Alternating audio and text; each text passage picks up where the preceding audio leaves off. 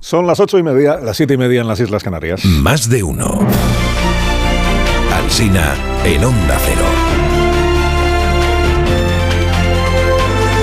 Dirección de sonido, Fran Montes. Producción, María Jesús Moreno, Marisol Parada y Alicia Eras.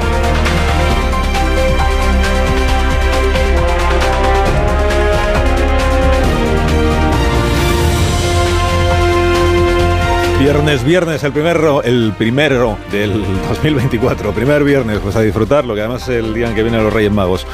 Eh, se habla en la prensa esta mañana, luego hablamos de los Reyes Magos, no se preocupe usted, eh, lo esperamos de ellos. Se habla en la prensa de esta mañana de la brecha generacional, de las diferencias entre los jóvenes y quienes ya no lo son o no lo somos a la hora de trabajar en España, de cobrar en España y de vivir en España. Es la apertura de la vanguardia. Dice, los salarios de los jóvenes están un 35% por debajo de la media. Un estudio que presentó ayer la Fundación BBVA. Lo resume así el diario El Mundo. Dice, los jóvenes tienen hoy muchas más oportunidades educativas que sus padres, pero cada vez menos facilidades para iniciar una vida independiente.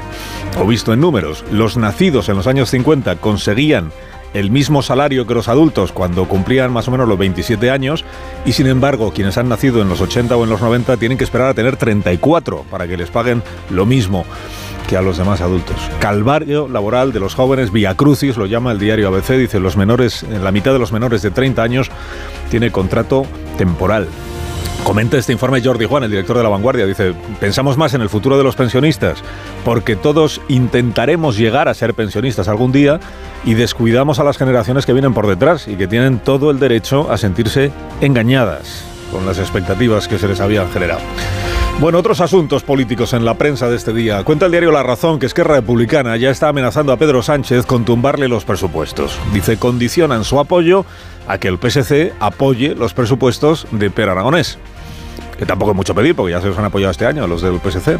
Ha dicho Salvadorilla que esto no puede ser un intercambio de cromos. O sea que habrá intercambio de cromos. En la vanguardia informan del, minuto de juego y resultado en la negociación que se trae en el Gobierno y Junts per Cataluña para la aprobación en el Congreso, la convalidación del llamado decreto Omnibus.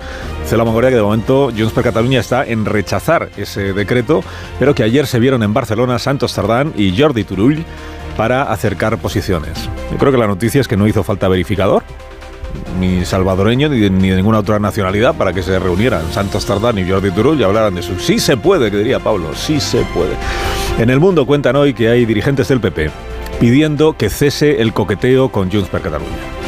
Frase resumen de un presidente autonómico sin nombre. Dice, esto de Junts encabrona a nuestra gente. Y esto otro en la misma crónica. Dice, el PP teme el chantaje continuo de Junts desgranando el contenido de las conversaciones que han mantenido. Que digo yo que si solo fue un café, como dice el señor Tellado, ¿qué desgranamiento puede haber de un café? Desgranando, desgranando. A veces fue uno de los diarios que ayer criticó la propuesta de disolución de partidos que presentó el señor Tellado. Bueno, lo criticaron todos los diarios. Y hoy le dedica a veces un suelto a Tellado que se titula El arte de matizarse. Dice, claro que es factible disolver partidos desde el 2012, pero no es lo mismo eso que sugerir a la ligera la ilegalización. Es distinto suspender su actividad a un partido político que extinguirlo. En el Independiente cuenta Cristina de la Hoz que los varones del PP se enteraron de esta iniciativa a la vez que los periodistas, o incluso después, escuchando la radio y leyendo la prensa. Que no es que estén en contra los varones, pero que tampoco nadie les consultó. Titula Victoria Prego por ahí su columna de hoy. Dice, los populares no se enteran. En la vanguardia sostiene Enrique Juliana que esto de disolver partidos lo lanza Feijó porque le aprieta el zapato en Galicia que los sondeos de las autonómicas no le son óptimos porque Fernando eh, Alfonso, Alfonso Rueda, Alfonso Rueda, que es el presidente de, de la Junta, no es un candidato expansivo, dice Juliana, no es un candidato expansivo. Y entonces que pasar de 42 escaños que tiene ahora a 38, aunque siga siendo mayoría absoluta, sería leído como un retroceso. Y remata Enrique su columna con esta amálgama. Dice, las elecciones gallegas son peligrosas para Feijó. Debe absorber votos de Vox. Por eso se refugia en el lenguaje de signos de la extrema derecha. No basta con combatir políticamente al adversario. Hay que convertirlo en muñeco, golpearlo y amenazarle con la ilegalización. Sobre esto del Pelele y Apaleao y sus promotores sigue informando el diario El Español. Hoy pone nombre al individuo que le puso la soga al muñeco y lo colgó de la pértiga. Se llama Germán Núñez, 32 años. Se define a sí mismo como emprendedor. organiza eventos y servicios de catering, eventos en los que no siempre se apalean. Tiene tres sociedades limitadas, ninguna de las cuales, dice el español, tiene ni web ni datos de contacto. Según el diario del país, Hermann Tersch, eurodiputado de Vox y en otra vida periodista en este mismo periódico, aparece como donante en el crowdfunding este que se hizo para financiar lo de Ferraz. Donante con, eh, en total recaudaron 20.000 euros. Él aparece como donante o alguien que, dijo que era Hermann Tersch, con 100, 100 euros. Esto es lo que yo no me puedo creer que sea tan agarrado, Germán. 100 euros. Salario de 8.000 al mes de eurodiputado. Covite Asociación de víctimas a la que la prensa afina al gobierno hace más caso cuando critica el que te vote chapote, cuando critica actos de exaltación de ETA.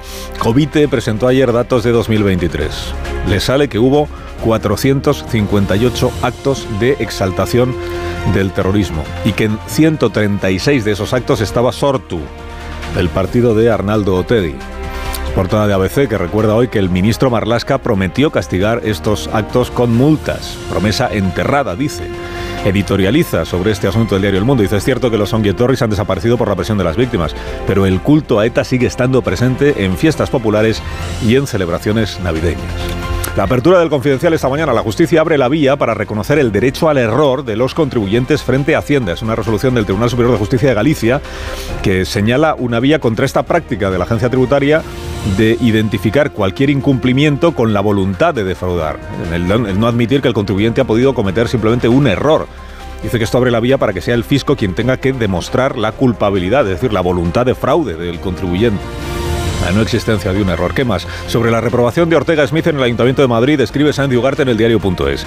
Dice, el dato positivo de la jornada de ayer es que eh, Ortega Smith no pegó a nadie. Este señor es un ejemplo del tipo de masculinidad fomentada por la extrema derecha que enseguida te deja claro que te pega dos guantazos si te atreves a replicarle. Rafa La Torre escribe en El Mundo que el nuevo partido Izquierda Española enfurece a la izquierda española, a la izquierda que hoy se define como, como izquierda, haciendo seguidismo de aquello que a Sánchez se le antoje que sea izquierda en cada momento. Bautiza a la torre como la Sanchosfera, a esta constelación de apóstoles y sacristanes que van por ahí excomulgando gente. Y termina así la columna, dice, si tan de derechas es izquierda española, ya está tardando el diario El País en hacerle un public reportaje. En ABC leo este título que yo pensé que tenía que ver también con la sanchosfera, que es Las redes sociales y el aullido de los borregos, pero no, es la crítica de Oti a una película que se estrena hoy que se titula Acusado y que leída la crítica la verdad es que es mejor no ver, pues dice que es previsible, superficial y maniquea, o sea, un poco como las propias redes sociales. ¿no? Ha aparecido el Daesh, Estado Islámico, que nunca desapareció en realidad, se atribuye la matanza del miércoles en Irán. Explica la vanguardia que Estado Islámico justifica su atentado en que el general Soleimani fue uno de sus grandes enemigos.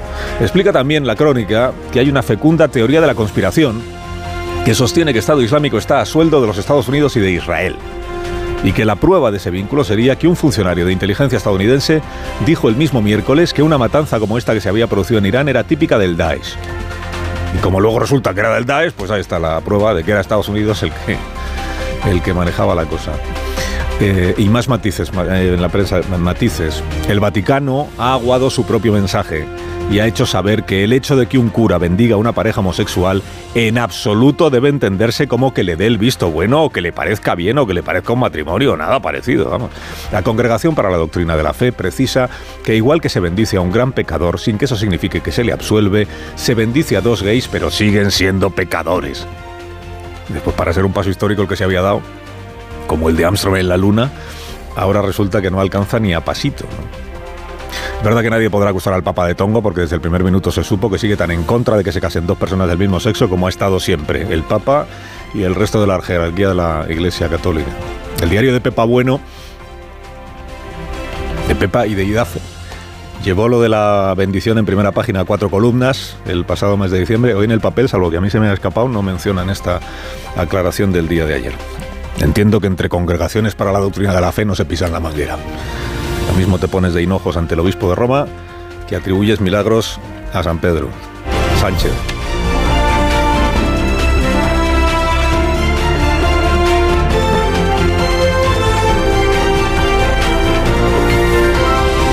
Con Carlos Alsina en Onda Cero, somos más de uno.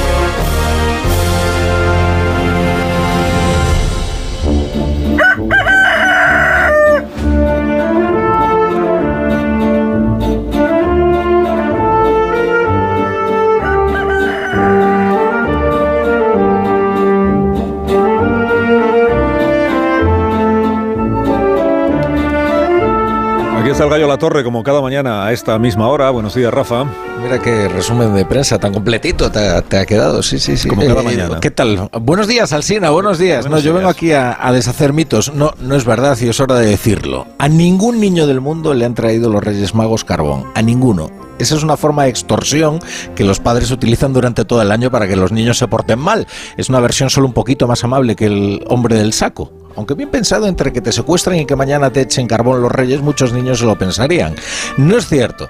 Los Reyes Magos aplican cada año una amnistía general o un indulto colectivo, que no sé cuál es exactamente la figura legal, pero lo cierto es que ningún niño, ni al más luciferino, le ha caído jamás carbón el Día de Reyes. De manera que aquellos niños a los que les pese la conciencia, esos que tengan conciencia, yo que sé, eh, que hayan promovido un referéndum ilegal o cualquier burrada, pues pueden hoy dormir tranquilos porque no les van a echar carbón. Es más, deben dormir bien porque ya se sabe que los reyes son como los cerrajeros, profesionales muy celosos a los que no les gusta revelar sus métodos y por eso no quieren que les vean trabajar. De hecho, se les puede considerar en buena medida cerrajeros, pero ese es otro debate. Hoy lo fundamental es enviar un mensaje de tranquilidad y yo lo voy a hacer mediante un ripio, que me vas a permitir. Tranquilo niño, que ni siquiera a Amón le van a traer carbón. Verdad es que cuando eh, esta vena poética y lírica, Concluye. qué profundidad, qué dominio del verso y de la métrica. Con- concluye pero, pero, qué, pe- pero qué maestro, ¿No te de verdad. que sin haber todavía desayunado, ¿no? Eh, no, pero Eh, sin tan desayunar. inspirado. Mira, me salen pareados sin parar. Es una cosa. Déjale que Soy una metralleta de que pareados. concluya, No, que si pero no, no tan concluye. Mira, hermoso. pero- concluyo, pero- concluyo, concluyo ya. Sí, que tengo que ir a buscar mi Dios, roscón concluye con todos, Me ha con recordado todos sus Góngora en aderezos. su ¿eh? barroquismo, eh, pero qué, qué audacia, ¿no? Espera, que ahora se está Mi metiendo conmigo. Con todos sus aderezos, incluida la, la, fruta bien, pues escarchada, toda para que ti, ha pues. sido recientemente incluida en el libro de Pues estilo de la ti, brújula, después de años proscrita. Pues no te preocupes. Pues di, pues di, Rafa, la fruta escarchada queda consagrada, de, de- de- utilizando Que- Queda consagrada en la brújula. que es ese- ripios. Ese, programa que hoy, hoy sí- Enorme hoy sí, elabora- hoy sí elaboración. se emite, ¿no? Hoy sí se emite. Claro, sí. Hoy sí, oye, la brújula.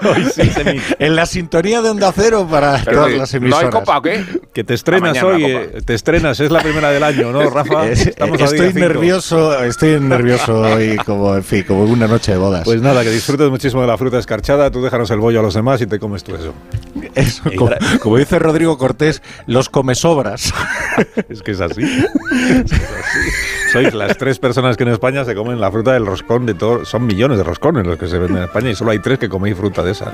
Toda para vosotros. Sí, ¿Te gusta el turrón de coco también? Seguramente no. ¿Cómo no le va a gustar? Por y Dios. todo, hasta las peladillas me gusta, ¿eh? No, la Navidad. las peladillas De no. verdad. No. hay dulce que- navideño que ya no me Sí, guste. en fin, no, pues, pues, porque ya no quiero que sigas hablando en mi programa, pero te discutiría esto de que ningún niño ha recibido carbón. Yo conozco niños que han recibido carbón. No, ni Sí. uno, ni uno. Sí, no, sí. no consta. Te digo yo que sí. Yo alguno, alguno conozco. Yo muy también cercano. conozco alguno. En fin, eh, adiós, Rafa, que No le metáis miedo a los niños. Adiós. no, si no es miedo, es justicia. Es justicia. Es justicia.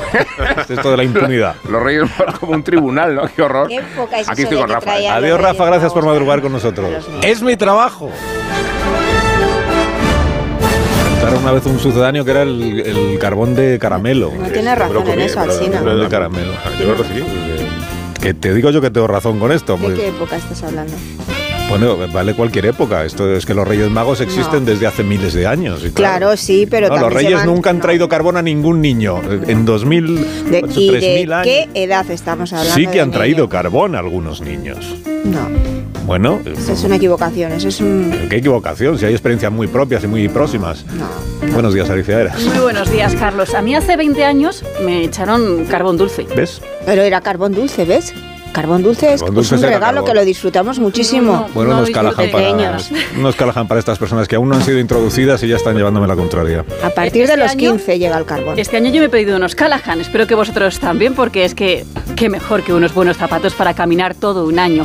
Regala Callahan Adaptation la mejor tecnología para caminar. Zapatos, diseños y están fabricados por un equipo de artesanos. Están fabricados en España. Están comprometidos para seguir ofreciéndote un producto único para que tus pies estén cuidados y para que tu caminar cada día sea más feliz. Fabricados con las mejores materiales, a la venta en las mejores zapaterías y en la web callahan.es. Felices Reyes.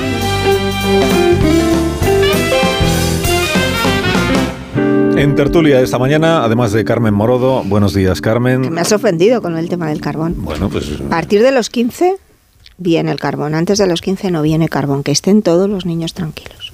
No, no, los niños lo que tienen que hacer todo el año es portarse bien Ya. Y luego ya... Pero si bastante te nos aguantan a los es que adultos, nuestras es- ausencias, que es todo, ¿no? horrible. Os inventáis las tradiciones. No nos estamos inventando ninguna tradición, Pues es que entonces, eso es así. Si a los niños les dices hay impunidad, hay amnistía, como dice la torre, No, es pues des- impunidad, desde, no es hoy, amnistía. desde hoy mismo ya todo el año aportarse Pero es que como los les dé la padres gana. no decidimos eso y los Reyes Magos, sus majestades de Oriente no Afortunadamente traen los padres no decidís nada de lo que tiene que ver esta noche. Afortunadamente. Porque los padres sois Sí, sí. blandísimos y sin embargo los Reyes Magos son justos. No. Son Buenos días, Pilar Velasco, ¿cómo estás? Muy buenos días de Reyes. Buenos días, tú tampoco me vas a dar la razón. Muy, muy bien. Oye, Nacho Cardero, buenos días. Muy buenos Que Es me que me ha gustado eso de Carmen, de los niños también nos aguantan. Es que nos aguantan muchísimo nuestras ausencias.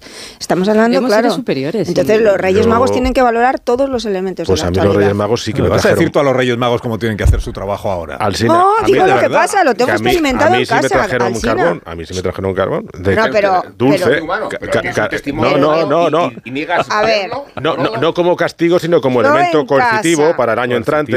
Eso bueno, es. Lo mío es empírico. Yo en casa tengo tres. Se portan a veces muy mal todo el año. Yo estoy convencida de que casa, les van tu a casa- traer. tu casa es y una. nunca les traen. No, y alrededor miro texto y tampoco traen. que. Mayores de 15 años sí que se vayan preparando. Es que- Menores de 15 años que estén tranquilos esta noche. Perdóname, Porque es- perdóname, no pero es les que van a traer Tezanos carbón. a tu lado es sociólogo y, y riguroso. lo veremos. ¿Qué, qué tipo de, de estudio sociológico es este? No, pero, pero Eh, cuatro en personas mi casa que y por- alrededor. Está hablando, está hablando en el mundo de Morodo, que no es el mundo externo al Oye, mundo el mío Morodo. el hablando de en la comunidad de vecinos de Carmen Morodo. No, en la urba no traen El carbón. no. 99% de los ciudadanos, ¿no? Es tu comunidad de vecinos. Y si no, además están a tiempo porque esta noche que vayan Bueno, a la dejadme- cabalgata, que vayan a la cabalgata, griten fuerte sus regalos a los Reyes Magos, a quien se lo hayan Que no, pedido. que no griten, por favor. Y no van a traer Lo, único- carbón. lo único malo que tienen los niños es que gritan. Sí, sí. Uy. Que no, pero ¿qué estáis diciendo? se resquebraja el discurso buenista. Recordar en la cabalgata sus regalos. Los niños hoy, Blanco. hoy calladitos todo el día. el día. Oye, a lo mejor es que en casa solo viene Bueno, Baltasar. dejadme que salude al director general de tráfico, que es, además le felicitamos así el año nuevo y le deseamos Eso sí que es un cargo estable, ¿lo ves? Sí que es un cargo estable, es, es- es verdad, es verdad. Sí. Sorprendentemente la administración española es un cargo estable porque además para Navarro creo que está en su segunda vida ya como director general de, de tráfico. Y si es un cargo tan estable, pues es porque competencia tiene demostrada el, el director general. Eh, Pera Navarro, buenos días. Buenos días, buenos, días. Feliz y año. buen nuevo. año. Igualmente, feliz año nuevo. Exacto. A ver, el que nos traiga un mundo mejor el año nuevo. Sí. ¿A a usted tampoco le han traído carbón nunca a los Reyes Magos? Bueno, un poco de carbón yo creo que es un aviso. No, tampoco no. ah, Siempre ha ido así. El que se porta bien tiene premio. El que se porta mal, pues, pues no. En fin, es pedagógico. Claro. Lo que pasa es que el carbón hoy en día tiene mala prensa, ¿eh? Ya te digo. Que contamina, en fin, eh, va Sí, malo para el cambio climático. Ya, pero eso dígaselo usted a los Reyes Magos, que, que- que están con su propia transición ecológica un poco atrasados en ese sentido. Bueno, sigue, siguen viniendo en camello. Siguen viniendo en camellos, sí.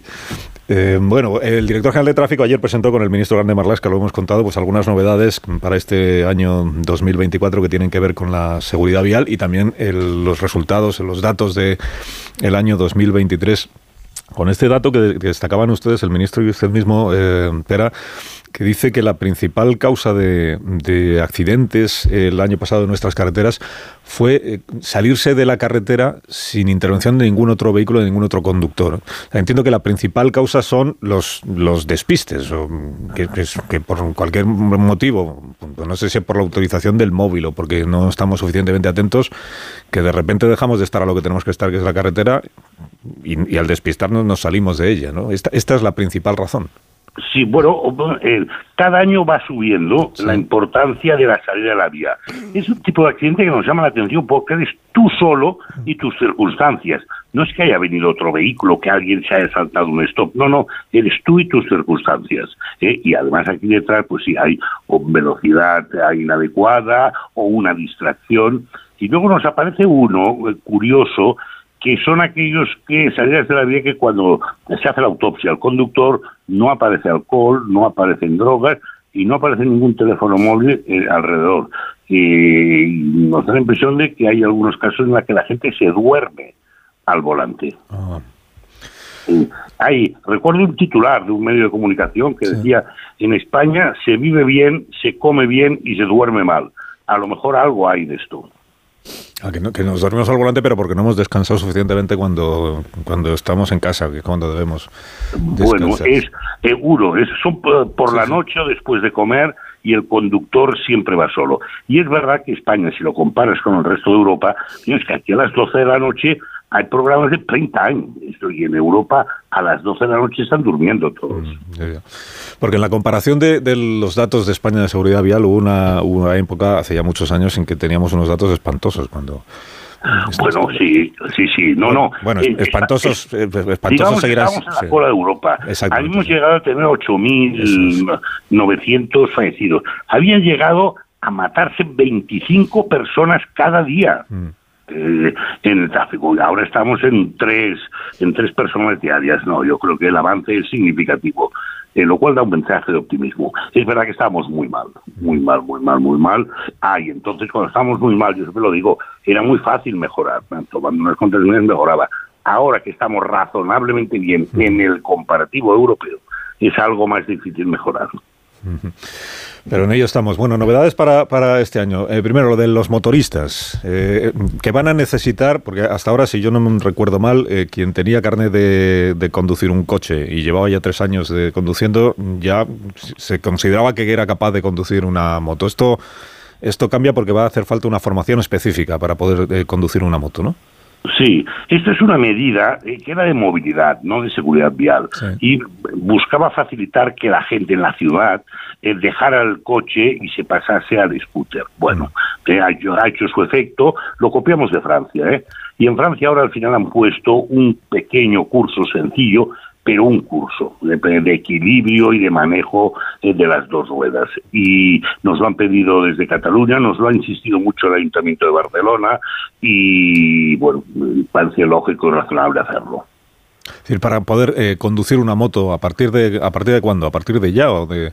No, esto necesita ah. una reforma del reglamento de circulación en la que estamos trabajando. Eh, eh, con lo cual esto llevará su tiempo. La idea es, la decisión está tomada sí. y ahora hay que ver cómo y qué. Y luego, además, en, en, en, todos estos temas hacemos un proceso de consulta y participación. Quiero decir que eh, queremos, uno, mm, reunirnos con los franceses que nos expliquen cómo, es, cómo hay que hacerlo, qué, qué, problemas han tenido para, para mejorar lo que han hecho ellos y luego, desde luego, con ayuntamientos y asociaciones de motoristas, en fin, que saben de qué va. Eh, pero la decisión está tomada y, y, y, nos hemos puesto las pilas. Punto. ¿Cuándo? No lo sé. Ir aquí tramitar una norma yeah. tampoco es tan sencillo, yeah. pero se hará. Eh, el, el, los, eh, los mm, jóvenes de 17 años, este es un asunto que hemos comentado ya varias veces porque viene ya de algunos años atrás, que es que antes de la mayoría de edad se permita que un joven de 17 años, 17, pueda, ese año que le falta para la mayoría de edad, pueda conducir un vehículo siempre que vaya acompañado por alguien, por un adulto que tiene el carnet de conducir, pero con una formación previa. No, sí. no, es solo por tengo 17 años y ya puedo conducir con mi padre o mi madre o quien sea a mi lado, sino que necesito haber acreditado una Exacto. formación ante, anterior. ¿no? Uno, esto viene por directiva europea. ¿eh? Sí. Ha sido con la presidencia española que se ha cerrado el texto de la directiva que ahora tiene que pasar por el Parlamento Europeo, pero viene por directiva europea, es decir, va a ser para toda Europa. Uno. Dos, Francia y Alemania hace años que lo tienen implementado y dicen que les funciona. La valoración que hace es positivo y al final se trata de que el joven primero tiene que tener clases prácticas con una formación ¿eh? y luego puede estar durante un año, de los 17 a los 18, conduciendo acompañado de un mayor mayor con cinco años de antigüedad en su permiso de conducir, en fin, que no haya perdido puntos o que no haya perdido el permiso de conducir. Y, y bueno, parece que esto le da una cierta, eh, antes de conducir solo, habrá hecho unos cuantos kilómetros acompañado uh -huh. de alguien con experiencia. Pero tendrá... ese, es el, ese es el modelo que tienen y ese es un modelo que yo creo que es, me parece lógico y razonable. Es decir, el, el, joven de 17 años tendrá que pasar antes unas clases, una formación sí. práctica en la autoescuela, entiendo, pero no, pero no se examina. Eh, indudable que tiene que tener un mínimo número sí. de clases prácticas en la autoescuela para, para aprender todo el manejo. Sí. Y luego está la conducción acompañada y al final habría el examen. Y, ya, y adquiere ya el permiso que le permite conducir solo. Eh, pero eso ya con 18 años, el examen ya con 18 años, ¿o no? Exacto, con los 18 años. Primero la autoescuela, un año acompañado y luego autoescuela ya... para que tiene que aprender. ¿eh? Un año acompañado lo cual le permite hacer kilómetros, pero con alguien de experiencia, que le transmite un poco el conocimiento, experiencia, en fin, y coge práctica. Al final se trata de coger práctica antes de salir solo, a la carretera. le, leí ayer que la, que la directiva europea, o la, la, propuesta de la Comisión Europea, además de conducir mm, eh, vehículos particulares, los chavales de 17 años acompañados, que también lo planteaba para camiones. Bueno, hay un problema de conductores profesionales en toda Europa. Eh, Alemania, y decía que, bueno, para tal nos hacen falta conductores profesionales, que vamos a hacer, que proponemos si se puede hacer la conducción acompañada. Eh, vamos, a nosotros a los 17 años, ni acompañado ni no acompañado, nos parece un disparate que lleve a alguien un que conduzca un camión, con lo cual, uno, hemos dicho que no, ¿eh? que no, que no, no, no lo vemos claro, que no respetamos a todo esto. Y además es verdad que faltan conductores profesionales, pero en España no es tan grave el problema porque tenemos Latinoamérica. ¿eh? En Latinoamérica, que no tiene ferrocarril, tiene mucho, mucho, funciona con el camión, todo el transporte, con lo cual tienen muchos conductores y hay, una, hay un acuerdo entre ministerios que hemos alcanzado para facilitar eh, que conductores profesionales de Latinoamérica que puedan venir a conducir a España. Con lo cual aquí, comparativamente en este tema, estamos algo mejor que en el resto de Europa.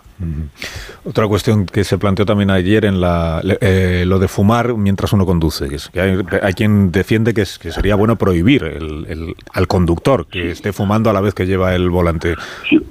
Lo hemos estudiado. Dos, cualquier fumador sabe que es peligroso conducir eh, fumando, en fin, entre sacar el cigarrillo, pan, ponerlo en la boca, encenderlo, la ceniza que se gata, en fin, todos somos conscientes de que es un riesgo. Y nosotros recomendamos y hemos hecho campañas, recuerdo una campaña que decía eh, fumar mata al volante en tres segundos, eh, intentando concienciar, pero lo que hemos estado mirando en Europa, nadie ha prohibido fumar conduciendo sí que hay prohibición para fumar cuando en el vehículo van menores o mujeres embarazadas. Pero es una cuestión de salud pública. Esto es lo que hay en Europa.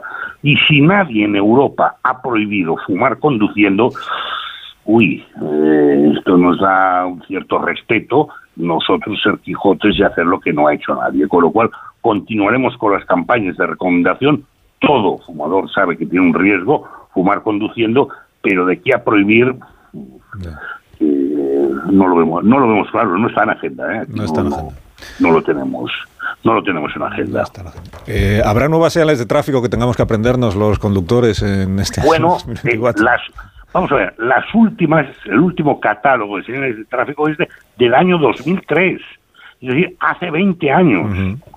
Entonces, han aparecido pues nuevas eh, necesidades desde patinetes, desde zonas de bajas emisiones o limitaciones por emisiones, que han aparecido muchas cosas y conviene actualizarlo, parece lógico y razonable. Y que también introducimos criterios un poco como de sensibilidad, de igualdad de género, porque en fin, muchos aparecía el hombre y, la mujer al que llevaba el niño, no, cosas, estos detalles de esto.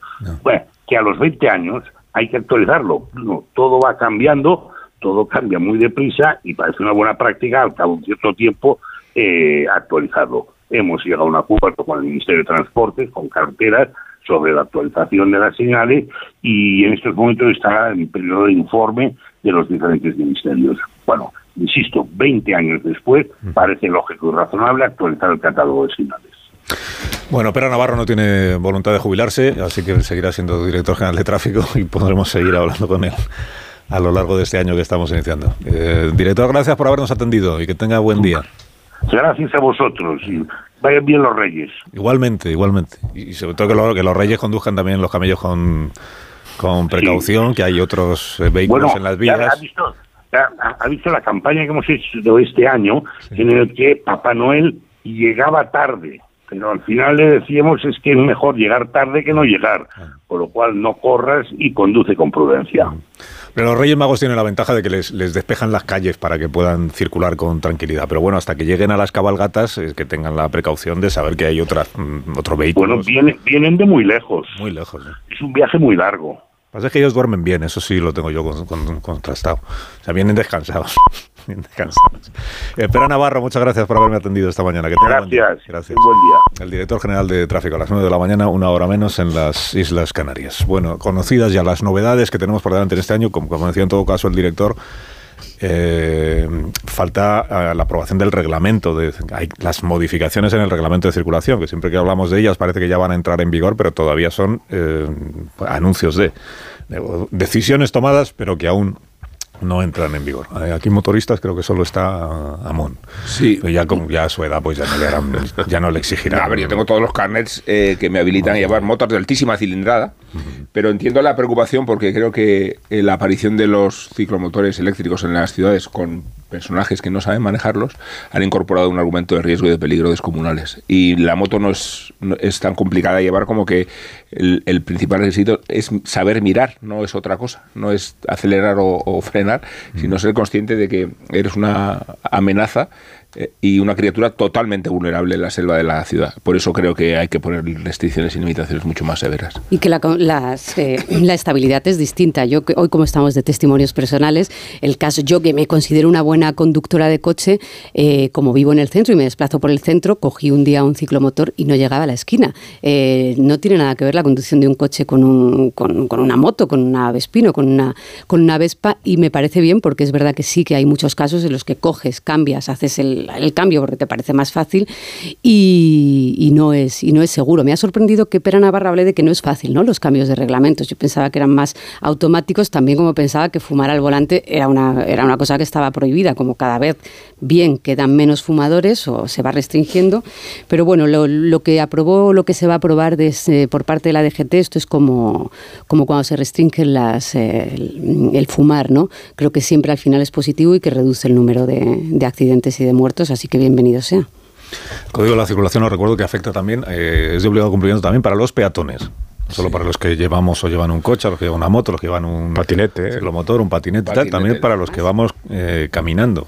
Que esto nadie se lo ha planteado, pero eh, a lo mejor es que deberíamos pasar todos un curso de formación también como peatones. Cruzar una calle mirando el móvil es otra de las técnicas suicidas más en boga, ¿no? Sí, por eso que Más de un peatón ha atropellado un coche, o sea que... vas de un peatón aprovechado a atropellar un coche. Me refiero que cruz- cru- cruza por donde no tiene que cruzar, claro. Sí, sí. Bueno, hago una pausa. Son las 9 y dos minutos, una hora menos. No estés disgustada, Carmen Morodo, porque ya hemos demostrado que los Reyes Magos traen No carbón lo de vez en cuando y porque el director general, Está el está el abatida. ¿Queréis director general el de tráfico me haya dado la razón. No si estés quieres disgustada. abrimos el debate, pero no, de nuevo, pero no tienes razón. Bueno, el debate. Tienes razón. No, claro, con la manera, la manera que tienes tú de hacer la- Mañana que la llamen los niños a este programa y certifiquen lo que estoy diciendo. Mira, mañana este programa no... Bueno, a esta emisora. es de sábado. Esta emisora pueden llamar perfectamente y Mañana a certificarán lo que estoy diciendo.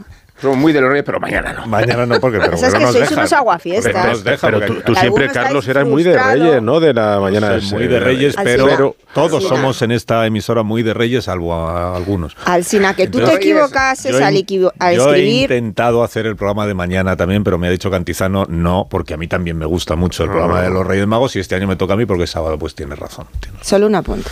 Un Sí, apunte un apunte objetivo. Que tú te equivocases, escribieses mal la carta, la, des- la destinases mal, hicieses mal tu trabajo y no te llegase ese escalestri que estabas esperando, no es responsabilidad de sus majestades de Oriente. ¿Bien? ¿Ya claro? La verdad es que no llegó, pero Pues ya está. Entonces estás ahí, tienes ahí una frustración que intentas trasladar esa nube negra a todos los demás niños. me trajeron el escalestri yo cuando tenía santa 28 infancia, años. yo invito así. a todos los niños que nos están escuchando a que mañana llamen a este pro- a esta emisora, porque no estará el SINA, pero pueden certificar que los Reyes Magos les han traído aquello que pedían. Supongo que además esta noche todavía tienen oportunidad de dirigirse a su rey mago favorito. El mío es Baltasar. No, no, lo que han pedido Que ya cierren los ojos o sea, que con no- mucha no, no, fuerza. que sí, que no sí, empiecen a pedir sí, cosas esta noche que eso no vale. tiempo. Que no vale. No, hombre, lo que han pedido, pero hombre, insistir, insistir en ello, insistir en ello, que llegará. Los Reyes vienen ya con su con el pedido ya hecho y repasadas las listas de los regalos para cada niño. No vale pedir esta noche Es que te tienes a que en la cabalgata. noche porque son Melchor muchos y además tráeme. No, hombre, no. ¿A tu casa qué rey venía? Un minuto, ya, pues todos, Pues al mío Baltasar. pues todos. Si van todos ¿Tú crees que les da tiempo a todos a ir a todas las casas? Por supuesto que sí. Estás abriendo muchos debates, Morodo. Y, y todavía no hemos hablado del Baltasar racializado, ¿no? Porque ese ya Pues- un minuto. El de la Junta Municipal de no sé qué barrio de San Madrid. Martín de Madrid. O sea, Un minuto ahora mismo. Ay, la política. De estas cosas y otras. Más de uno en Onda Cero. Carlos Alsina. De uno en Onda Cero.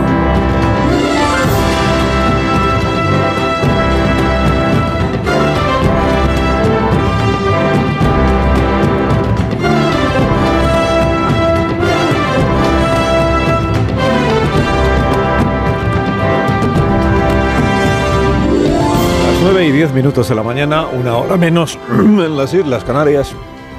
Estamos en tertulia con Pilar Velasco, con Nacho Cardero, con Rubén Amón y con Carmen Morodo, a quien le traslado este mensaje eh, WhatsApp que me envía un compañero de, A ver. de la cadena que dice Asunto Carbón. Tengo dos hijos de 8 y 6 años. A los dos, en años diferentes, los reyes les han dejado carbón del de verdad, no del de caramelo, Sí. con una carta explicando los motivos Sí. del carbón que les ha servido a los dos chavales para saber en qué tienen que mejorar. Y te aseguro que ha funcionado. Tanto que estoy seguro que jamás volveremos a tener carbón en casa. Un abrazo. Esta es la prueba de que Carmen Morado pues, se rinde en este momento. Porque, No me rindo. no tienes razón. Ya tenemos un segundo caso de, de familias en las que ha habido carbón de verdad. Del de verdad.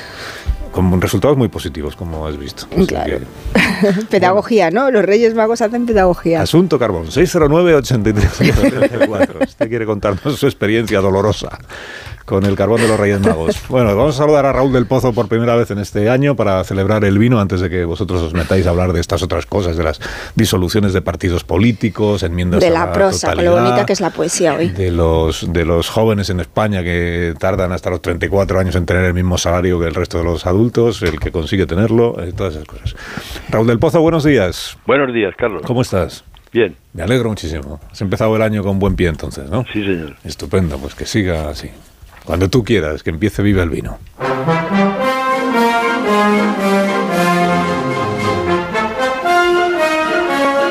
Llegó, llegó, llegó el 24, 2024, entre petardos para asustar a los perros y crispación para asustar a los que pagan impuestos. En la España de las aventuras equinociales la geografía se reduce y hay rateros que quieren empequeñecer los mapas. Los infames pactos de Pedro Sánchez con los secesionistas han encendido la crispación que en román paladino se llama gresca, cabreo o encabronamiento. Abalean a los monigotes de trapo, arrojan botellines en el Palacio de Cibeles y son reprobados. La política se ha envenenado y los partidos juegan a la transferencia de culpas. La gente se ha echado a las calles para denunciar la amnistía como un fraude y un atropello. Las autonomías amenazan con romper la descuadernada si les roban para resolver la bancarrota de Cataluña. Es que ser separata eh, en España es un chollo. A los diputados que no quieren ser españoles, el Estado les suelta casi 100.000 euros. Además, el gobierno ha borrado sus delitos y ha condonado sus deudas. El PP y Vox dicen que se menoscaba el Estado de Derecho, la separación de poderes y la Constitución, y han propuesto ilegalizar los partidos separatistas. Pero la democracia prohíbe prohibir a sus enemigos. No pueden ilegalizar a nadie, por lo que piensa Génova después y ha matizado que no va a perseguir a nadie por sus ideas, sino por sus delitos y chantajes. Todo esto ocurre cuando la política es populismo sucio y las democracias enferman. Lorca, querido Carlos, intuyó el odio y la crispación que después le mató cantando Me gustaría ser vino y beberme yo mismo, cuando gritan las oscuras ninfas de la cólera. ¡Viva el vino!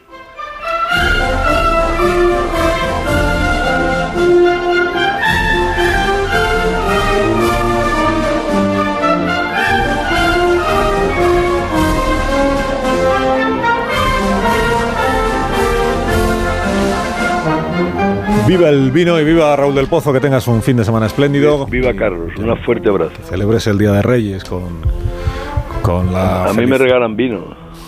No esperaba otra cosa, pues a celebrar el vino, a, a disfrutarlo de botella en botella, no todas a la vez. Muy bien, un fuerte abrazo. Fuerte abrazo, Raúl. Que vaya bien. Bueno, entonces vamos a... Aquí ha colgado, sí. Muy bien, ¿eh? De las veces que mejor.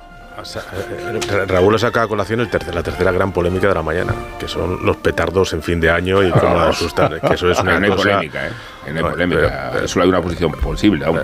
¿Alguien defiende, ¿Alguien defiende los petardos en esta mesa? Morodo, seguramente. No, no, yo no. Actitudes El espíritu navideño de Morodo. Quiere alzar a sus hijos, Morodo, concretamente. No, no, yo no los defiendo. Bueno, que, y esta es la tercera, ¿y cuál es la segunda entonces? La, o sea, la primera... La fruta escarchada. No, ahí no hay... ahí Tampoco no hay debate Bueno, hay eso, debate, puede haberlo, puede No hay haberlo. debate, no. En el carbón sí, ahí hemos El único hay debate es sobre el comportamiento de los Reyes Magos. ¿Está en discusión? Bueno, vamos a verlo. No, es que, que tú pretendes decir a los Reyes Magos a estas alturas de sus vidas. Yo no pretendo. yo- Porque es que los Reyes Magos, te recuerdo, que proceden de una época antiquísima. O sea, el Papa anterior, que se llamaba Ratzinger. Sí. él escribió un libro en el que él explicaba que posiblemente los Reyes Magos, en realidad a España no tendrían que venir porque son de aquí, que eran de, de los tartesos. Que, que él pensaba que, que entonces los Reyes Magos originalmente eran españoles de cuando aún no había España. Eran de Occidente. Ah, venían de aquí, en, en Palestina, lo, vienen del lugar más lejano que uno puede imaginar, pues era de Sevilla y sus alrededores, esa es la idea que tenían. Porque de nuevo no hablamos, ¿no? ¿Cómo?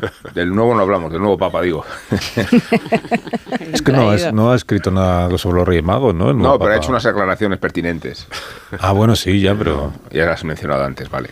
No, si queréis comentarlo tampoco. Sí, las queremos mal. comentar porque... eh, La aclaración es para quien necesitara aclaraciones. Como el Pisuerga que- pasa por Valladolid. No, pero no, eso es que yo Hablando de los Reyes Magos, pues ya. manía persecutoria. No es que tenga manía persecutoria este papa, que también. eh, si- si- sino que me escandaliza la naturalidad con que aquellas insinuaciones que se hicieron eh, hace un mes que no eran otra cosa que insinuaciones, se convirtieron enseguida en demostración de la revolución que está emprendiendo este señor, que no ha emprendido ninguna revolución. Y, y por eso creo que conviene subrayar el comunicado que despachó ayer eh, la Congregación para la Doctrina de la Fe, que es el antiguo Santo Oficio, eh, explicando y especificando que de matrimonio alternativo nada, que bendición en todo caso en unos segundillos y que por supuesto no se aprueban fórmulas amorales y pecaminosas, ¿no? Esta es la doctrina, que me parece muy bien que sea la doctrina, no la comparto, pero Esta sigue siendo la doctrina. pero que no cuando un papa finge hacer revoluciones, que la progresía no se las compre con tanta devoción y que luego cuando se demuestran a qué aluden realmente no se hagan las, las correspondientes aclaraciones. ¿no? Bueno, pero se, la, pero se la siguen comprando, porque hoy el enfoque que yo he visto en algún medio es el Papa dio un paso trascendental, que fue que se bendiga a las parejas eh, homosexuales, pero ha, ha habido resistencia en los sectores más eh, recalcitrantes de la jerarquía de la Iglesia Católica y sobre todo en algunos países,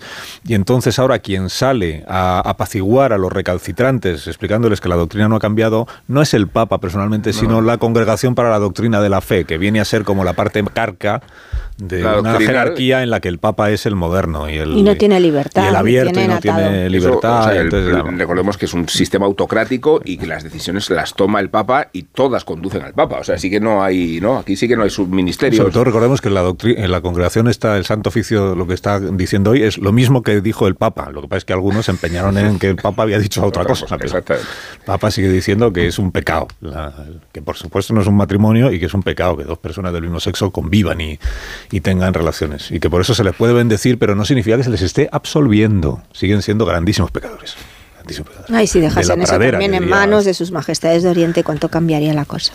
A Morales, sí, y pocos segundos para que no sea una vergüenza para su es. comunidad católica. Ah, sí, venga, eh. Efectivamente. No, yo sí confieso que creía que era un gesto, ¿eh? O sea, yo mm, ahí pequé, me podéis poner en el Has cajón. pecado. de- pecado, Confieso y pequé, Pensé que, iban a ser pero capaces Pero yo, yo creo que, de ir haciendo que- gestos que en el intentaba, siglo XXI. intentaba pero que no. fuera que fuera interpretado como un gesto. Él intentaba que fuera interpretado como tal. Otra cosa es que no lo Pero fuera. qué gesto hay, claro, cuando matizas en estas condiciones. Casi es peor el A mí me pasa igual que a ti, Pilar. Casi es, casi peor gesto.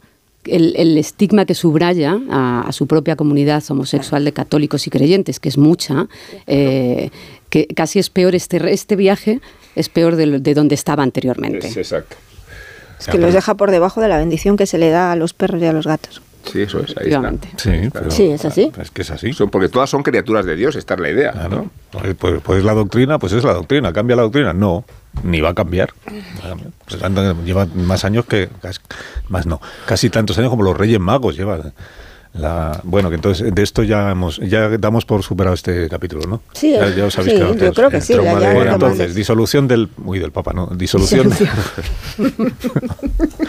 Eso sí que no se disuelve. ¿Qué disolvemos? Disolución de partidos políticos, esta eh, segunda rueda de prensa en 48 horas a cargo de Miguel Tellado. El- hoy algún periódico, no recuerdo cuál, si no lo diría, ¿eh? algún periódico eh, interpreta, yo creo que es una buena interpretación, que dice, el PP no va a modificar lo que ha puesto en su, en su enmienda, en su propuesta de reforma del Código Penal, porque es fruto de un trabajo laborioso y de consultar con muchos juristas, no va a modificar lo que ha puesto, pero sí admite que al menos lo ha explicado mal. Explicado mal. O que se ha podido interpretar que estaba promoviendo mm, la ilegalización o disolución de los partidos independentistas por el hecho de serlo. Verdad que el señor Tellado nunca llegó a decir semejante cosa, pero bueno, tampoco debió estar muy fino. En todo caso, ayer subrayábamos aquí que eh, todos los periódicos que se han pronunciado editorialmente sobre este asunto, y es una buena pista de- del éxito de la, de la iniciativa, todos se han manifestado en contra de este, de este punto, no de lo de la tipificación del delito de convocatoria de referéndum ilícito y otras cosas, sino de este asunto de la ilegalización.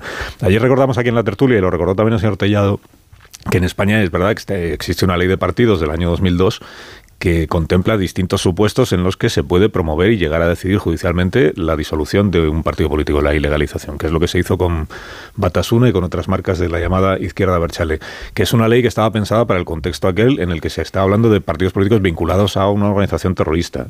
Y por eso la mayoría de los supuestos que aparecen en esa ley de que puede llevar a que un partido sea disuelto, casi todos los supuestos tienen que ver con cuestiones relacionadas con el terrorismo. Es verdad que se habla de, lo- de combatir, los, de mm, combatir los principios democráticos o de intentar acabar con el régimen de libertades, pero todo está inspirado en eh, combatir el terrorismo. Sí he recordado que uno de los puntos que recoge esa ley de partidos es que lleves en tus listas electorales a condenados por terrorismo. Esa es una causa de posible disolución de partidos políticos. Que no se recuerde mucho, no vaya a ser que... Porque, eh, digo, pero esa es la ley que está en vigor, pero no estaba pensada para el independentismo, es verdad, estaba pensada para esta otra cosa que es la llamada izquierda Berchale en el año 2002, que no es el contexto que tenemos ahora. Eh, por tanto, la ley está en vigor y la ley existe. El Código Penal contempla la posibilidad de que personas jurídicas sean declaradas responsables de ilegalidades. Esta es una iniciativa, una reforma que hizo Gallardón gobernando Rajoy, que es lo que permite que partidos políticos puedan ser condenados en una sentencia judicial, por ejemplo, por financiación irregular. Puedan ser como personas jurídicas condenadas. Todo esto es lo que explicó ayer el señor Tellado para decirnos si no estamos inventando nada, que todo esto ya existía. Lo único que estamos haciendo es incorporar como causa de disolución o de inhabilitar lo que sea de una persona jurídica el haber eh, promovido una insurrección o haber contribuido a que se convoque. Entonces, les pregunto a mis contertulios si una vez que el señor Tellado, entiendo que hoy ya no va a dar una tercera rueda de prensa, pero pues, una vez que el señor Tellado ya ha dado las eh, explicaciones a lo que parece que había explicado mal el primer día, ¿ha cambiado vuestra opinión sobre la iniciativa que plantea el Partido Popular o no? ¿Quién empieza? Bueno, yo, yo, el, el- yo creo que todo el mundo, empezando por el propio Partido Popular, empezando por Génova, sabe que esta propuesta no va a ningún lado. eh, y además yo creo que es un profundo error porque ahora mismo estamos hablando de, de la propuesta del Partido Popular para disolver eh, partidos y no de lo realmente importante que es de la amnistía y, de, y del proyecto de, de ley de la amnistía. ¿no? Eh, después creo que esto no solamente tiene sentido hacer este tipo de medidas, propuestas que creo que hasta el Partido Popular sabe que no va a ningún lado, sino es a principio de legislatura donde el, coste puede ser menor y además en, un momento en el que ve a un Vox eh, capital disminuido y cree que le puede robar, robar el espacio político de cara a los próximos eh, comicios. Y después, en el tercer tema, las explicaciones que dio ayer el señor Tellado, eh, pues la verdad es que, ¿qué quieres que te diga, Alsina? Eh, se, entiende, se entiende muy poco que el Código Penal o la ley de partidos, como hacía referencia ahora, el Código Penal, eh, recoja muchos casos en los cuales se pueda disolver un partido, como es la corrupción, de, si se hace de forma reiterada, como la corrupción, eh, la financiación ilegal, el tráfico de órganos, etcétera, etcétera, y no se recojan el de si se dan de forma reiterada, eh, pues insurrecciones, golpes de Estado, rebeliones, sediciones, llámalo como quieras, ¿vale? Creo que sí es un poco un contrasentido. También creo que, que no va a ningún lado, pero que sí que tiene argumentos el Partido Popular, en este caso, para decir que por qué no se va a poder disolver un partido en los casos que vienen aquí recogidos, eh, que eh, sí se puede disolver un partido y no en el caso que propongo yo, que es eh, convocar un referéndum ilegal o proclamar ilegalmente la independencia de un territorio. Pilar, Carmen, Amón. Sí, eh, yo no sé si habrá tercera rueda de prensa. Esperemos a ver el debate la semana que viene, que está previsto para el 9, el 9 de enero, próximo martes, eh, donde se aclarará un poco mejor la postura del Partido Popular y donde le interpelarán también los partidos independentistas y supongo que también el PSOE sobre si realmente querían o dice su propuesta que leída una y otra vez, no es muy amplia, son, son 15 páginas, eh, muy breve además la propuesta del articulado, no llega a una página, pues sí que se entiende, sí que habla de disolución, sí que pone unas penas concretas y, las fuentes del, del, Partido Popular en el arranque de año eh, no negaron, lo han negado después de que una comunidad importante de fuentes juristas que ellos han leído como nosotros en medios eh, progresistas o más conservadores dijera que esto no tiene un pase. No lo tendría en España eh, por, sentencias previas, del Constitucional, no lo tendría en, en Europa tampoco. ¿no? como mensaje, esto, esto por la parte política, por eso digo, a ver qué dicen en el debate y qué plantean, ¿no? Pero como mensaje político, si, si es hacia donde se dirigía el PP con esta propuesta, porque lógicamente no va a salir en el Congreso, no tiene los 178 escaños, esos escaños van para la, han ido a la ley, a la ley de amnistía, como propuesta política parece muy confuso el mensaje. Em, primero porque tampoco le aleja de las reuniones con Junts, no es un contrapeso. Si usted se reunió con Junts y si decide normalizar esas relaciones políticas porque va a necesitar a Junts en el Congreso para poder eh, pues tumbar leyes del gobierno de cara a, esta legislatura que acaba eh, de empezar, o si no lo va a normalizar y no va a saber, nada de Junts en, la próxima legislatura, eh, esto contradice, eh, hace más confuso el mensaje del Partido Popular respecto a cuál es su postura. ¿no? ¿Le ayuda en unas elecciones catalanas el mensaje de queremos ser tan duros como Vox? Pues no lo sé, le ayudan unas elecciones gallegas dentro de apenas un, pues apenas un mes y pico eh, ese mensaje del ilegalizaremos partidos que promuevan el referéndum, pues no lo sé.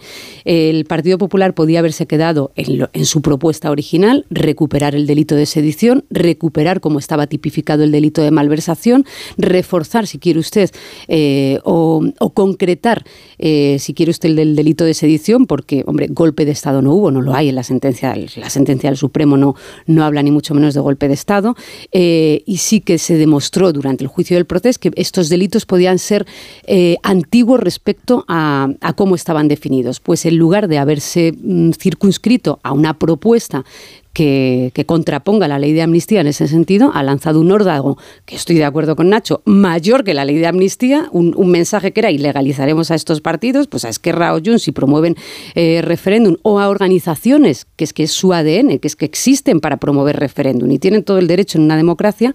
Eh, por tanto, efectivamente, vamos a hablar de aquí a la semana que viene de dónde está el Partido Popular respecto a, a cómo quiere relacionarse con el independentismo y no con la ley de amnistía que va a seguir echando a andar este este mes en el Congreso. Bueno, yo creo que mm, yo no entiendo la propuesta y solo la puedo entender en clave electoral. En clave electoral de cara a las elecciones gallegas y luego más lejanas son las elecciones europeas. Pero incluso midiéndola en clave electoral, mm, creo que es tan confuso y se está generando tanto ruido alrededor de ella que es difícil que, que al final entre la opinión pública saques algún beneficio. Sobre todo cuando tienes que aclarar y tienes que explicar mejor lo que dijiste el día anterior el enemigo político de Vox es eh, el Partido Popular. El enemigo político, el adversario político del PP tiene que ser siempre el Partido Socialista y Pedro Sánchez. No es Vox. Tiene que dirigir, yo creo que tiene que estar siempre centrado en mirar hacia lo que es eh, el gobierno de coalición y con quien tiene que medirse las fuerzas. Eh, yo estoy de acuerdo contigo, Pilar. Yo creo que en el en este debate, la, amnistía tiene ya tanta fuerza en sí misma que ya tienes elementos de sobra con presentar una enmienda a la totalidad y debatir y explicar todos los motivos por los que te pones esa amnistía y centrarte en volver al escenario anterior, que además tienes que tener los votos eh, y los escaños para conseguirlo, pero que es mucho más claro de entender ante la opinión pública, recuperar el delito de sedición y sobre todo el tema de tipificar el referéndum ilegal. Además, eh, hablar de disolución de partidos, cuando incluso yo creo que lo apuntabas tú, eh, Carlos, en tu introducción inicial con lo de las candidaturas, ya hubo cierto debate con la inclusión de, de terroristas, de tarras en candidaturas. Incluso se llegó a plantear que no era suficiente con la ley de partidos, que había que hacer una modificación de la ley electoral. Bueno, eh, recuperar una medida excepcional y una situación excepcional que es esa ley de partidos en un contexto donde además existía una organización terrorista y que fue su eficacia fue en ese en ese contexto y que te lleva a generar pues cierta confusión porque ahora no hay terrorismo entre el independentismo y el y el terrorismo. En un contexto político donde lo quieran o no lo quieran reconocer, yo creo que ese canal de diálogo está abierto entre, entre Junts y el Partido Popular, que Junts, según avance esto, y vamos a ver qué camino coge una vez que se produzca, se haga eficaz esa ley de amnistía, pero si no se echasen al monte, lo natural es que por ideología, al final el Partido Popular, si, si hay una normalización, el Partido Popular pueda votar y pueda llegar a acuerdos con Junts. Ahora no se verbaliza y no se expresa, pero salvo que consiga una mayoría absoluta en un escenario normal, yo creo que el Partido Popular o es capaz de llegar a entenderse con el Partido Nacionalista Vasco y con Junts en cuestiones que no tengan que ver con el modelo territorial o va a tener muy difícil eh, desgastar a, a Pedro Sánchez incluso la posibilidad de llegar a gobernar. Es que vino a saberse que el Partido Popular pronunciaba esta iniciativa cuando trascendieron sus reuniones clandestinas en agosto con Junts. O sea que tenían una actitud muy dogmática ahora, pero no la tenían cuando estuvo en juego la posibilidad de que Junts apoyara la investidura de, de aunque fuera solo en ciencia ficción. Y ayer el partido divulgaba este argumentario precisamente para quitar importancia a la iniciativa que tanta importancia le había dado el propio Medallo. Me, medallo, estoy disléxico. Tellado. Tellado. Miguel Tellado. Tellado. Tellado, sí. De Miguel Tellado me ha salido Medallo. Te ha salido que es la forma de llamar Medellín. Tiguel, Tiguel Mellado, te ha salido, pero no es esto, no existe. No No, existe. ni ese es el debate, pero eh, divulgaba este argumentario muy tierno, a- aludiendo a qué otras figuras contempla el Código Penal como eh, atajo para la disolución de un partido. Y claro, había algunas tan simpáticas como la del cohecho, como la financiación ilegal. Eh, quiero decir, delitos muy relacionados con el pasado del Partido Popular, por ejemplo, eh, que significan hasta qué punto el partido se ha resignado a que su globo sonda se ha caído con todo el peso ¿no? Imaginable. Y el amago convertido en un ejercicio de torpeza que, en mi opinión, sí que tiene que mucho que ver con la forma en que el Partido Popular se relaciona con Vox o no sabe relacionarse con Vox. Que se trata de compaginar el, el gobierno en muchas comunidades autónomas de peso y en ayuntamientos y al mismo tiempo explicarnos que no tiene nada que ver con ellos. E- Y esta situación ambigua creo que es difícil de sobrellevar cuando viene un calendario electoral tan marcado. Es que después del 23J, acordaos que la conclusión que llegamos es que con Vox es muy difícil que el Partido Popular llegue a la Moncloa. Y eso les pesa como un, como una, como un lastre, es una mochila que llevan ahí, que no saben cómo desembarazarse de esa, porque ven que con un Vox, eh, los números que tiene ahora mismo, y eso que está muy capitalismo pues eh, es muy complicado. El, el mantra de, oye, la ultraderecha Bascal de vicepresidente del gobierno, pues eh, quieras o no, a la opinión pública le hace mucha mella. Cada vez menos, entiendo yo, pero... Mucho mellado. Eh, pues mellado también. sí. Pero es un lastre y no, y no saben, no saben cómo resolver ese problema, la verdad. Eh, y hay elecciones ahí a la vuelta de la esquina, que tenemos elecciones en, en Galicia. Hemos contado antes que al- algún periódico va por ahí también. Eh, diciendo, no, Feijóo lo que está es intentando Eh, endurecer el discurso para que no se le vayan votantes a Vox y para intentar atraerse votantes de Vox, porque en Galicia, es verdad que las encuestas hoy lo que dicen es que el PP tendría mayoría absoluta, aunque fuera justa, pero mayoría absoluta, que Vox no entraría en el Parlamento Autonómico y que el PSOE y el bloque, el bloque estaría por, de- por delante del Partido Socialista. Lo decía Enrique Juliana, ¿no? Que tenía, Eso, que, Enrique, que- que tenía, que tenía, que tenía miedo. Pues yo creo que ahora mismo los sondeos, o sea, hay que ver un poco cómo está el Partido Popular y cómo está Vox en Galicia y cómo está la izquierda. Si, si, si el Partido Popular no sacara la mayoría absoluta, entonces sí que fijo tendría un serio problema, está claro. Pero con las predicciones de Juliana también lo digo, ¿eh? que siempre hay que leerlas exactamente al revés. No, pero es lo que dice es las encuestas le dan mayoría absoluta Sí. a, a Rueda, Porque pero como se le dan justo la mayoría, está en 38 escaños, creo recordar, le da justo 32 y hasta ahora tenía 42, pues sería un retroceso. Hombre, yo sinceramente creo que si la noche electoral en Galicia el PP tiene mayoría absoluta, será interpretado como un éxito del PP, aunque esté en 38 justos, y como un eh, fracaso del Partido Socialista o de la izquierda en Galicia, que otra vez sería incapaz de gobernar. Yo no si, creo- Si no suma, si no tiene mayoría absoluta, por supuesto, porque entonces se da por hecho que habrá un gobierno de un gobierno de izquierdas mm, a lo mejor liderado por el bloque Nacionalista. y, y no por el y no por el PSDG PSOE por pero, el es- bloque pero Yo fíjate, no creo recupero, Perdona, Sí, me recupero rapidísimo. ¿Qué le pasó al PSOE durante el 28M que tuvo una malísima campaña? Muchas razones, pero se señaló a Pedro Sánchez porque, lo, porque una campaña nacional no funcionaba en las autonómicas. Pongo en duda que esta campaña contra el Junts y Esquerra sirva en Galicia. Eh, no sé si Rueda va a utilizar mensajes de enclave nacional para tener una mayoría absoluta en Galicia. Es que no sé cómo funciona en, en una, en un territorio donde además Fijo ha hecho campañas con guiños nacionalistas, con el gallego como, como insignia, no sé realmente si funciona esta, esta clave nacional. No, yo eso una solo pausa, quería... ¿eh? ah, Te hace una pausa. Gracias, Morodo, que eres disciplinada, al menos en esto. Eh, con el carbón. Cediendo no. el turno y mira. Pero luego me dejas, luego me dejas. sí, no, luego... luego- luego- sí, ah, sí que sí. Estamos en vísperas de los Reyes Magos. Si queréis, seguimos- ¿No decís que, que os van a traer carbón? Y si queréis Pues seguimos entonces- por si queréis seguimos por Galicia, porque en, Gal- en Galicia el problema que tiene realmente la izquierda es el de que hay muchas marcas en, en la izquierda. Es que está Podemos por su parte y luego está lo de Sumar. Con Marta Lois como efímera Sí. portavoz parlamentaria que ahora Claro. deja la política nacional en la que Sí, ha estado no un rato extraña. para volver a. No me extraña. Minuto. Eh, carbón no, pero queroseno a ti no te vendría mal. Tú eres de... Pero eso no a mí, ¿por qué? Para tu- no quemo nada, las cosas. No, hombre, no. Para no ser para tu, contaminante. para tu dacha. En la dacha que utilizas de combustible. En la dacha us- usamos leña, Leña, usamos leña o, o gasóleo. gasóleo. Bueno, quien dice que gasóleo es que, Porque que a la no dacha no ha, llegado, gasóleo. no ha llegado todavía No, si no te estoy la energía jugando. limpia. No, no, no, si no te estoy jugando. Pero vamos, que, que el carbón, Parece. que el carbón no Pero lo que vamos, consumimos si, ya. si te traen unos litros ahí de, de gasóleo, bien agradecidos Pero están, lo ¿no? que nunca hemos utilizado es queroseno. No, pero bueno, que energías fósiles, quiero decir, no, Sí, bueno, no te pues, estoy jugando, ¿eh? Al pues final, como ¿verdad? tu coche ese que Mi coche consume 18 muchis- metros. muchísimo. gas- Nosotros os van a traer Pues un hay coches- carbón de libro. Ahora a hay los coches dos. que son eléctricos y consumen poquísimo. Son carísimos los coches eléctricos. Que va a ser carísimo. De uno. Onda Cero. Carlos Alsina. Hola, papá.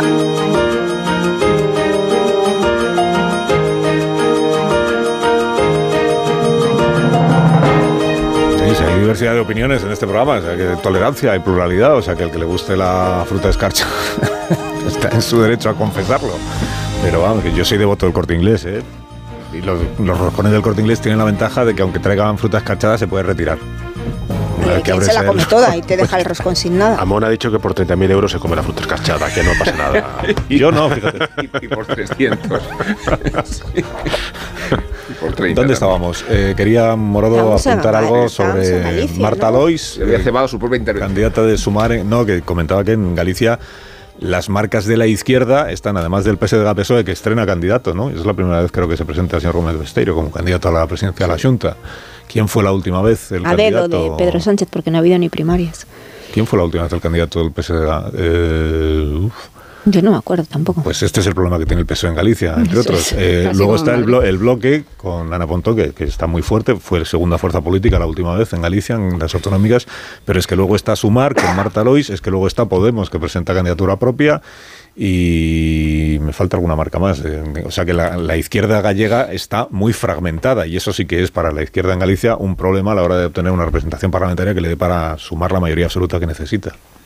Morodo, ¿qué decías? Perdón. Bueno, está muy fragmentada. Había una operación que casi llegó a cuajar, eh, di- dirigida por Yolanda Díaz, para conseguir aquella, aquella unidad, eh, que después de la ruptura de Madrid eh, parecía que no iba a salir y al final hicieron el gesto de que volvían a unirse y ahí intervino Pablo Iglesias y lo rompió. Y rompió y la división. Bueno, a- en Galicia 38 es todo para el Partido Popular y 37 es nada. Eso explica la movilización de la izquierda. Una movilización que además en estos meses previos ha sido muy grande y sobre esa sobre eh, eh, esa necesidad de, mayoría absoluta, eh, bueno, pues presionó y, y tenemos que tener también en cuenta que Yolanda Díaz se juega mucho porque es su tierra y ahí los resultados nunca la han acompañado. Yo creo, las encuestas lo que siguen apuntando es que esa, esa posibilidad de mayoría absoluta la tiene el Partido Popular. Pero antes hablábamos de, de Vox y de la misma manera que en Galicia vamos a medir la división de la izquierda, eh, Vox no existe, no tienen actividad, no tienen candidatos locales. El último que se presentó a las elecciones autonómicas ah, se llegó a dar hasta incluso de baja, pero la sola presencia y el que puedas conseguir unos votos, como pues pasó en las elecciones generales en determinadas circunscripciones, puede perjudicar al final esa mayoría absoluta. Ahora yo estoy contigo, Pilar, en que creo que el discurso y el debate nacional poco tiene que hacer en unas elecciones eh, eh, gallegas, donde ahí la clave autonómica y la clave regional pesa todavía más que en otros territorios como pueda ser Andalucía. Eh, en cualquier caso, aunque la izquierda tiene un horizonte mucho más negro que, el, Partido Popular, y se me, dirá y se hará ese análisis en clave nacional, sobre todo eh, respecto al Partido Socialista y a, Pedro Sánchez y a Yolanda Díaz, aquí a mí me parece que se juega mucho más Alberto Núñez Feijóo en clave nacional y en la lectura que hagamos todos. Mantener esa mayoría absoluta es fundamental para el Partido Popular en este contexto, después de haber ganado las últimas elecciones generales, no gobernar es el territorio Feijóo, eh, su sucesor es también el sucesor que él decidió en ese funcionamiento, como ocurrió con el Partido Socialista, que decía que no había no se habían celebrado primarias y todos los ojos van a estar puestos ahí. Pero es que el propio adelanto, eh, Carmen, yo creo que obedece a un ejercicio de autoestima, eh, una forma de acreditar en las urnas, cuando sea y como sea, que la salud del Partido Popular eh, sigue siendo muy fuerte pese al hecho de que Pedro Sánchez gobierne después de la investidura y después de la frustración que ha supuesto en realidad la derrota del 23J. ¿no? solo faltaba que el Partido Popular no tuviera la mayoría absoluta en Galicia. Y, por eso el hecho de que la consiga ni siquiera va a servir como eh, situación política propicia para decir que bien estamos, ¿no? Si estáis donde estabais, ¿no? Sí, pero que no la consigas si va a indicar... No, si no la consigue es, un claro, desastre. ahí están. A ver, quien tiene mayoría absoluta es quien tiene más que perder, efectivamente, porque aún conservas la mayoría absoluta... No, pero que hay un adelanto. La iniciativa de un adelanto obedece a... Pero por separarlo también de las elecciones vascas, en este caso, a, diferencia de... Pero, empezar, a jugar, con, empezar a jugar solo, eh, empezar a jugar con la baza ganadora tú abres el juego de la temporada diciendo eh, empiezo mandando y empiezo ganando. y eh, vamos a asegurar antes de que la izquierda, que esta vez va con mejores candidatos que las elecciones anteriores, que ni recordábamos que era Gonzalo Caballero, acabo de ver aquí. Eh, Gonzalo, Caballero. Gonzalo Caballero. El sobrino de Abel. Pero os digo el anterior, Joaquín Fernández, mm, Joaquín Fernández, en 2016. ¿Quién? Joaquín Fernández Leiceaga. ¿Esto te lo sabías o lo has mirado? No, estoy Está mirando en la Wikipedia. Porque digo, es que es imposible, si no me arrodillo a, Pachi a ti. que si nos acordamos, y de Touriño, que fue quien mejor resultado electoral, según aquí la Wikipedia, 25 en 2009. Touriño gobernó. Claro, con 25 escaños de 75. En 2016 el PSOE tenía 14 escaños, 2020 eh, el PSOE de Galicia 14 escaños, con lo cual con, con, Gómez Besteiro, que es mejor candidato, tiene más conocimiento, el BNG en un momento también fuerte, me da la sensación de que ese adelanto electorales aseguremos cuanto antes mm. la mayoría, la mayoría absoluta, la que nos indican las encuestas, antes de que la izquierda, con un panorama tan polarizado, tan revuelto y que se movilice el voto, nos pueda dar una sorpresa, pero efectivamente ese adelanto también cogía a la izquierda con cuatro papeletas, con la de Poder Sumar, eh, y, PSOE.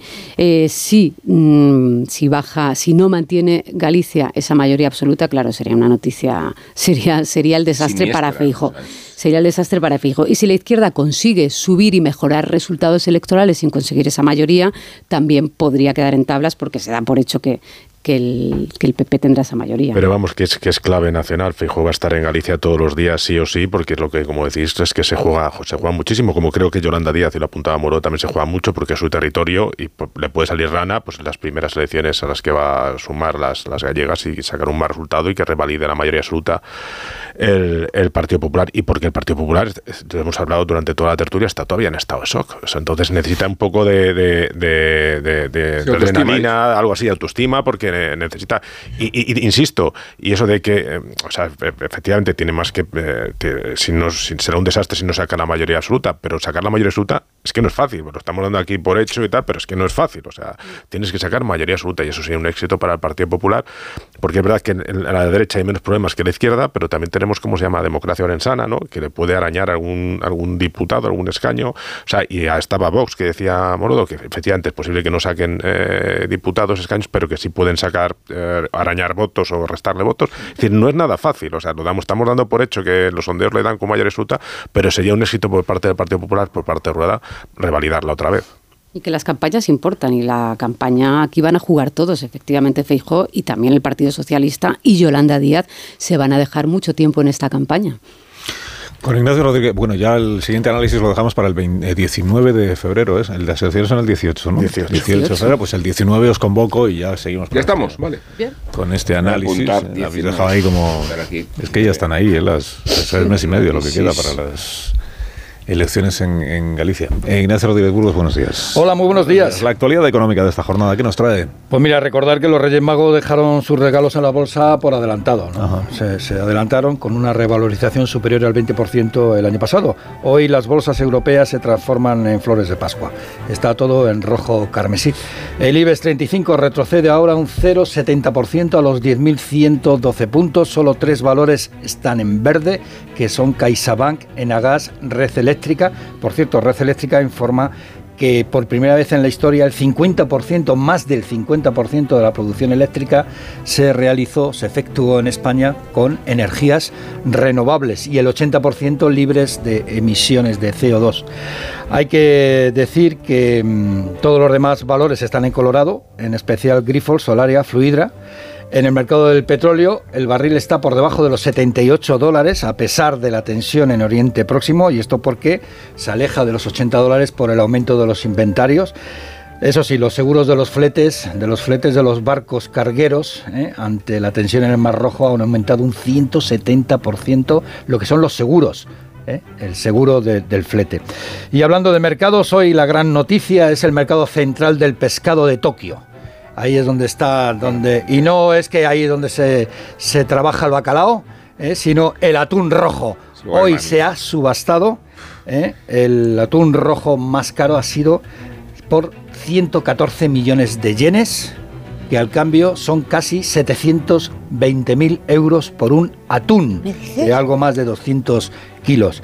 Y fijaos, no es el precio más caro de la historia del atún rojo. En el 2019, un atún rojo en el mercado de Tokio, que os recuerdo que es el mercado Un mercado maravilloso, eh, por cierto. central más grande de pescado del mundo, solamente, eh, bueno, supera el de Madrid, que es el segundo. Pero el de Tokio, el más caro, fue en el año 2019, que fueron 2.300.000 euros un atún rojo. Eso sí que es estar colorado. Dos millones por un pez. Y después Bueno, hablamos por un del pez, sushi. Por un pez muy gordo, Estás muy grande, ya, del eh. que luego se sacan un 200 montón de kilos, solomillo 200, no sé de- demagogos, 200 kilos, siempre hay que hacer la división. Sí, 200 kilos, ¿a, a cuánto sale después el, Claro. el trocito de sushi? carísimo, vamos? carísimo. Claro. El sushi, es el sushi. Sí. Oye, lo, lo- lo bueno se paga. o sea, la- Claro. La calidad pues se paga. Bueno, Ignacio, cuenta que a los japoneses les encanta. No, el atún rojo yo creo que nos encanta. Bueno, Sí, sí. no, no hay que ser, morodo, no hay que ser está japonés para que te guste. Está morodo, aunque en, una, en un restaurante sí. exquisito. Yo te aseguro que yo japonés ¿Qué no soy, pero- pediste morodo? eh? Adiós, Tortilla Ignacio. francesa. Estábamos, estábamos, estábamos en un restaurante. Adiós, exquisito. Ignacio. Que tengas buen día. ¿Quieres amnistiar a alguien esta mañana? No, que les interesa esto, que estaba. Apresúrate, que es la hora. No, pues si quieres renuncia al, al indulto, porque iba, No, ya no puedes. iba a amnistiar. No, pero he de contar que Morodo en un restaurante postinero de Sevilla, en una terraza desde la que se observaba toda la ciudad, incluida la, la Giralda, la torre que decía eh, Javois, ¿no? La torre de Sevilla, llamaba la Giralda. Eh, pidió en el restaurante de éxito, pidió una tortilla francesa con ketchup. Así- Yo creo que ¿Qué- dejamos aquí. ¿Y el- qué pasó? No, pasó Fue que los- expulsada del Todavía local, se comenta. Estábamos de bolos contigo. Fue arrollada de... Pensamos. Venga, dale al indulto, No, si estamos ya, creo que se queda sustituido. Ah, este Dale es el indulto. Sí. Indultas a Morodo Ah, eh, sí, eh, indulto a Morodo. por haberse creo, comido una tortilla francesa Indulta a los Reyes ketchup. Magos que traigan carbón. Improvisando. Ella, ella, que reivindica el carbón como argumento de punitivo. Ella No, fue no, la ella misma, lo, ella lo fue la descarta misma, como elemento punitivo. Totalmente. Ah, lo descarta. Ella, Sí. ella está a favor de la impunidad de, los- de los niños. Sí. En lugar de Menores, estar a favor menores. de la justicia, edad. la menores. justicia y de la meritocracia. Bueno, O sea, que fue- no hay op- oportunidades a lo largo del año para que todos tengamos nuestro castigo. No carguemos a los No Reyes Magos con eso. Con pedir en un restaurante postinero una tortilla francesa. Nada, no hay indulto. Añadió al menú, añadió al menú ketchup. Muy bien. Ketchup. Y O sea, pero, pero ¿cómo ketchup le dijimos morodo? Pero ¿cómo ketchup? Para estas personas Tortilla que se quieren francesa y ketchup. ya. Adelante, Alicia. Ojalá que los Reyes Magos os regalen unos Callahan Adaptation, porque porque es la mejor tecnología para caminar. Zapatos diseñados y fabricados por un equipo de artesanos y especialistas en la manufactura del calzado. Comprometidos para seguir ofreciéndote un producto único que cuide de tus pies y que se adapte a tu forma de caminar. Fabricados por los mejores artesanos, a la venta en las mejores zapaterías y en la web callahan.es. ¡Felices Reyes! Pues que tengáis una noche estupenda, una tarde espléndida. Yo de manzanilla, pero no, pero no manzanilla de oloroso, sino Adiós infusión. Pilar, adiós Nacho, Adiós. adiós Morodo. Adiós. Felices Reyes. Las noticias de las 10 de la manzanilla, mañana. pero no inf- infusión.